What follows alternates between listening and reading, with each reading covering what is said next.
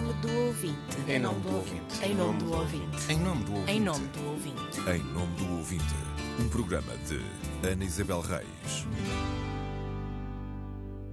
Em nome do ouvinte sétima série, está no ar desde janeiro de 2023. Ouço os ouvintes e respondo às mensagens. Ouço quem todos os dias faz a rádio. Tempo agora para ouvir o Conselho de Administração da RTP pela voz do Presidente Nicolau Santos. No ano passado, o gabinete da provedora recebeu cerca de 360 mensagens dos ouvintes.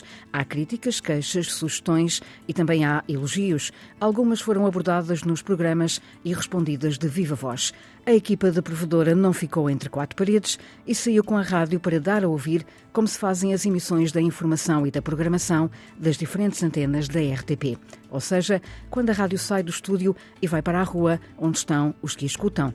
E fomos aos centros regionais e de produção espalhados pelo país: Açores, Madeira, Vila Nova de Gaia, Coimbra e Faro. O retrato faz-se em poucas palavras. A rádio foi envelhecendo e ainda não recuperou de anos de falta de investimento tecnológico e de perda de meios humanos. Apesar disso, resiste. Resiste a rádio e quem nela trabalha com sentido de serviço público. Ao longo do último ano, dei conta do que ouvi, dos ouvintes, de quem faz e de quem gera as diferentes antenas da rádio pública. Um ano depois do início do mandato como provedora, é tempo de ouvir Nicolau Santos, presidente do Conselho de Administração da RTP. Uma entrevista dividida em duas partes. Escutamos hoje a primeira parte em que se fala do orçamento da rádio na RTP, da contribuição audiovisual e do financiamento do serviço público da rádio. Pergunta prévia, que é incontornável. Houve rádio? Ouço rádio. Todas as manhãs eu ouço rádio. E também ao fim da tarde também ouço rádio. Durante o dia tenho muitas vezes a rádio ligada no meu gabinete, mas uh, aí com menos atenção, confesso. É um som de fundo. É, é um som de fundo, mais som de fundo e muita atenção aos noticiários, obviamente mas ouço muito a Antena 1, a Antena 3, a Antena 2 e a RDP África. São aquelas que eu ouço com regularidade. Portanto, está um pouco como aquilo que é a audiência hoje em dia, não é fiel a uma única rádio, houve várias, consoante os produtos que houve, e fora do éter e do FM. Eu vou corrigir um bocadinho, eu não ouço várias rádios, ouço as nossas rádios, ouço as rádios da RTP e vou tentando perceber o que é que se está a passar em cada, em cada, em cada uma delas. Uh, e agora esqueci-me da pergunta que me tinha feito. Se houve apenas no éter ou já também é um consumidor de outros produtos Não, sonoros? não, não, não, ouço através das ondas artesianas. Podcast não. Uh, podcast para já ainda não. Quer dizer, ouço podcast, mas essencialmente não a rádio através de podcast, embora de manhã devo dizer que muitas vezes é através do telemóvel, como ando a circular pela casa e o, e o rádio está, está na sala, uh, ando muitas vezes com o telemóvel ligado para uma das estações e vou ouvindo pela casa. A rádio é fundamental na vida? Eu eh, cresci num, num, país, nasci e cresci num país chamado Angola, onde não havia televisão. Só houve televisão depois da independência em 77. E, portanto, o grande meio de comunicação sobre o que se passava no país e no mundo, eh, na altura no Império, digamos assim, no mundo, era através da rádio. E, portanto, a rádio era fundamental. Eh, uma das imagens que eu tenho era, ao fim de semana, as pessoas a circularem na marginal de Luanda, com o rádio encostado ao ouvido e com a família ao lado, etc., a ouvir os relatos de futebol que, que, se passavam em Portugal. E, portanto, a rádio para mim é incontornável. Eu, quando vim para aqui, eh, comecei a colaborar inicialmente na área de jornalismo, comecei na área da TSF, depois convidaram-me para vir colaborar com a Antena 1 e estive 23 anos a fazer comentários, eh, sobretudo na área económica. E, portanto, a rádio para mim é incontornável. Vamos começar a entrevista propriamente dita, outros assuntos, e começo já pelo orçamento, a taxa do audiovisual e também o financiamento do serviço público de média e da rádio em concreto. E, portanto, a minha primeira pergunta é exatamente se a rádio tem uh, um orçamento próprio ou porque é que o não tem.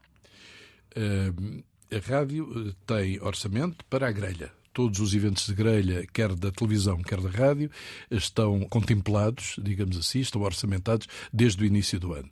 A rádio este ano, por exemplo, tem 3 milhões 363 mil uh, no total. Uh, em 2023, peço desculpa, tinha 3 milhões 363 mil 850 e, portanto, existe para orçamentos. No caso da rádio, este orçamento é sobretudo para eventos extraordinários, para contratações de pessoas, comentadores, colunistas, etc. Portanto, orçamento.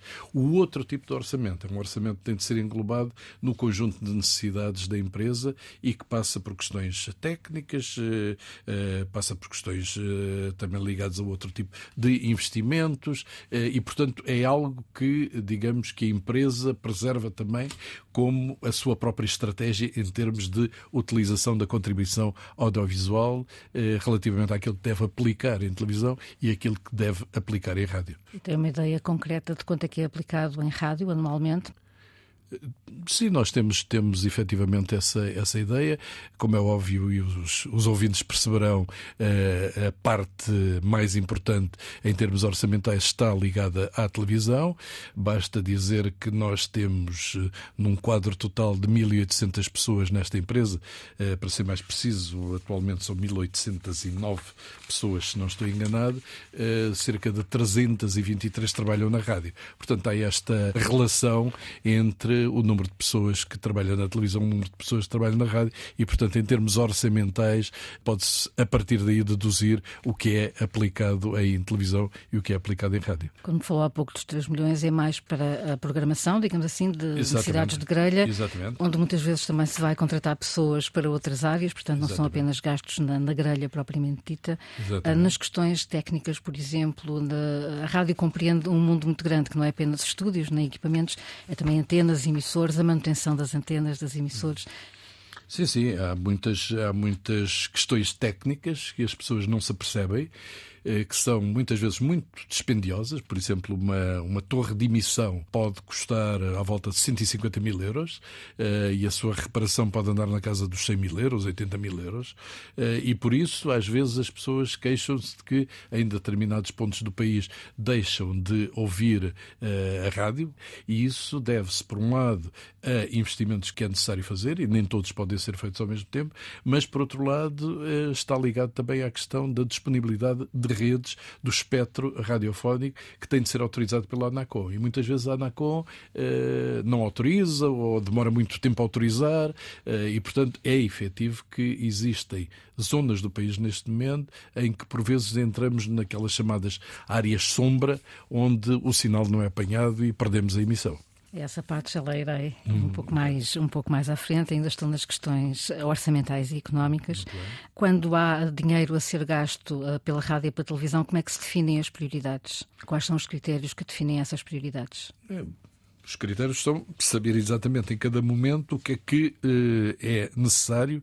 Primeiro, o que é imperioso, aquilo que tem de ser feito, sem o qual uh, a televisão vai a preto e branco e a rádio uh, fica sem som. Não é? Portanto, há, do ponto de vista técnico, definições muito claras nessa matéria. E são os serviços técnicos que nos apresentam ao Conselho de Administração, precisamente, esses investimentos que são verdadeiramente imprescindíveis. Depois, há um outro tipo de investimentos que estão ligados a, a um contínuo de melhoria da rádio, da televisão também, mas da rádio, em que nós temos vindo a ultrapassar uma visão tradicional da rádio, como toda a gente sabe, hoje estamos muito mais no vídeo rádio, estamos, como há pouco era referido, na disponibilização da rádio através das redes e, portanto, há investimentos que têm de ser feitos aí, investimentos técnicos, para que seja possível concretizar isso. E, portanto, uh, vamos pouco a pouco, vamos escalonando esses investimentos. Temos uma diretora técnica para a área da, da rádio, temos uma diretora também da televisão televisão, elas falam entre si, obviamente, eh, e vão definindo aquilo que pode ser feito em cada momento, em cada exercício, em cada ano, para tentar que, enfim, que as coisas continuem a acompanhar a modernidade dos tempos. O financiamento que existe para o serviço público entre a televisão, a rádio e ainda não falámos do digital, que no fundo acaba por abranger tudo isto. Eh, aquilo que são as fontes de financiamento do serviço público chegam para tudo isto? Ou há outras formas de conseguir mais financiamentos? Bom, é, como, como, como, nós sabemos, enfim, como se bem que é conhecido também dos ouvintes, o, o, Serviço Público de Média, e eu falarei agora assim para englobar os vários aspectos que referiu, é suportado essencialmente pela contribuição do audiovisual. Essa contribuição do audiovisual é acompanhada na televisão pela possibilidade de recolha de publicidade. Eh, na parte da, da rádio, não podemos ter publicidade, podemos ter patrocínios. É algo que estamos a ensaiar neste momento, fazer algum tipo de patrocínios para uh, áreas não informativas, especificamente De qualquer modo, do bolo geral, uh, aquilo que, em termos de receitas, uh, vem para a rádio é parte da contribuição do audiovisual e, enfim, há financiamentos que há dinheiros que aparecem ligados à, à televisão e, quando é necessário, é óbvio que haverá apoios desse lado e é por isso que, há pouco, quando falava de não existir uma divisão muito evidente, sobretudo para quem está de fora, uh, do bolo que vai para a rádio e do bolo que vai para a televisão, é porque nós precisamos de alguma flexibilidade perdão, para gerir precisamente esse bolo e responder às necessidades de cada um dos meios. Eh, eu ia falar exatamente do facto da taxa estar congelada, digamos assim, eh, nesta altura deveria estar mais ou menos em quanto? Ouça, a, a, última proposta que havia e que estava subjacente ao uh, contrato de concessão que tinha sido negociado quando estava em funções o Dr. Nuno Artur Silva como Secretário de Estado da Comunicação Social era que houvesse um aumento percentual de 10 cêntimos nos próximos três anos. Entre 10 15 cêntimos uh, nos próximos três anos, o que é em termos do que hoje em dia a taxa na casa dos 3 euros e, e pouco, uh, é obviamente um aumento pequeno. Uh, agora também é um facto que a situação social do país, a situação em termos de pagamento da fatura uh, da eletricidade das pessoas e as condições políticas, e eu compreendo isso, são muito difíceis de levar algum governo ou oposição a defender um aumento desta taxa para suportar o serviço público, quando há obviamente, e temos de ter isso de consciência, há outro tipo de necessidades eh, que as pessoas consideram muito mais importantes, como a saúde, como a educação, como a justiça. Eu continuo a considerar que a informação é uh, um pilar essencial da democracia e é um bem essencial da democracia. E, e portanto, o serviço público. O serviço público e enfim, eu diria que não nos podemos também render apenas ao serviço público. Acho que um mercado de informação dinâmico, interessante, tem de ser uh, plural. Ou seja, portanto, é muito importante que existam meios privados também a operar nesta área. Agora, é indispensável, para mim não tenho nenhuma dúvida, que exista o serviço público. E tem de ser financiado, pura e simplesmente. Agora, este pequeno aumento foi um aumento que não passou quando foi proposto em Conselho de Ministros. Uh, o Dr. Artur Silva alicerçava, inclusive, a abertura de novos canais de televisão, na televisão digital terrestre, etc., e outro tipo de investimentos, e não passou em Conselho de Ministros. Foi logo dito que não havia condições políticas para isso. Nós próprios, uh, enfim, no ano passado, estivemos aqui representantes de quatro dos partidos com assento parlamentar, falámos sobre isso, todos compreendem as dificuldades e todos eles disseram que não havia nenhumas condições eh, políticas para ser possível aumentar a contribuição do audiovisual. Portanto, nós temos de gerir muito bem o dinheiro que temos, temos de, de algum modo, eh, enfim, tentar, como disse, sinergias, cortes, etc. Eh, e, ao mesmo tempo, temos de tentar obter outro tipo de receitas. Nós estamos a tentar, inclusive, sinergias com outros operadores, eh, com a SIC, com a TVI, eh, estamos disponíveis para fazer também sinergias com rádios que estejam disponíveis para isso, porque há áreas, áreas técnicas, não áreas editoriais, obviamente, mas há áreas técnicas onde é possível nós operarmos conjuntamente sem nenhum problema eh, e mantendo cada um a sua identidade. Portanto, é isto. No domínio técnico também, quer da televisão, quer da rádio, existem os sinais, existem as antenas, etc., que podem uh, ser compartilhadas e estamos a tentar que isso venha a acontecer. Daquilo que vem da CAV, anteriormente a CAV era apenas para a rádio, depois, entretanto, com a fusão passou a ser geral. Há alguma verba da CAV só para a rádio? Não, a, a rádio eh, recebe uma, uma parte da, da contribuição do, do audiovisual também, obviamente, eh, e, enfim, relativamente à, àquilo que, que é entregue à, à rádio, digamos assim. Temos aqui à volta de, de 23 milhões, eh, 3, num, que foram, foram entregues à, à rádio eh, e que servem, obviamente, para eh, desenvolver o a rádio pública em todas as suas vertentes. É evidente que a contribuição audiovisual para a televisão nesta matéria, estamos a falar do financiamento público, é muito superior, são 148 milhões. Portanto, há aqui uh, uma diferença muito clara.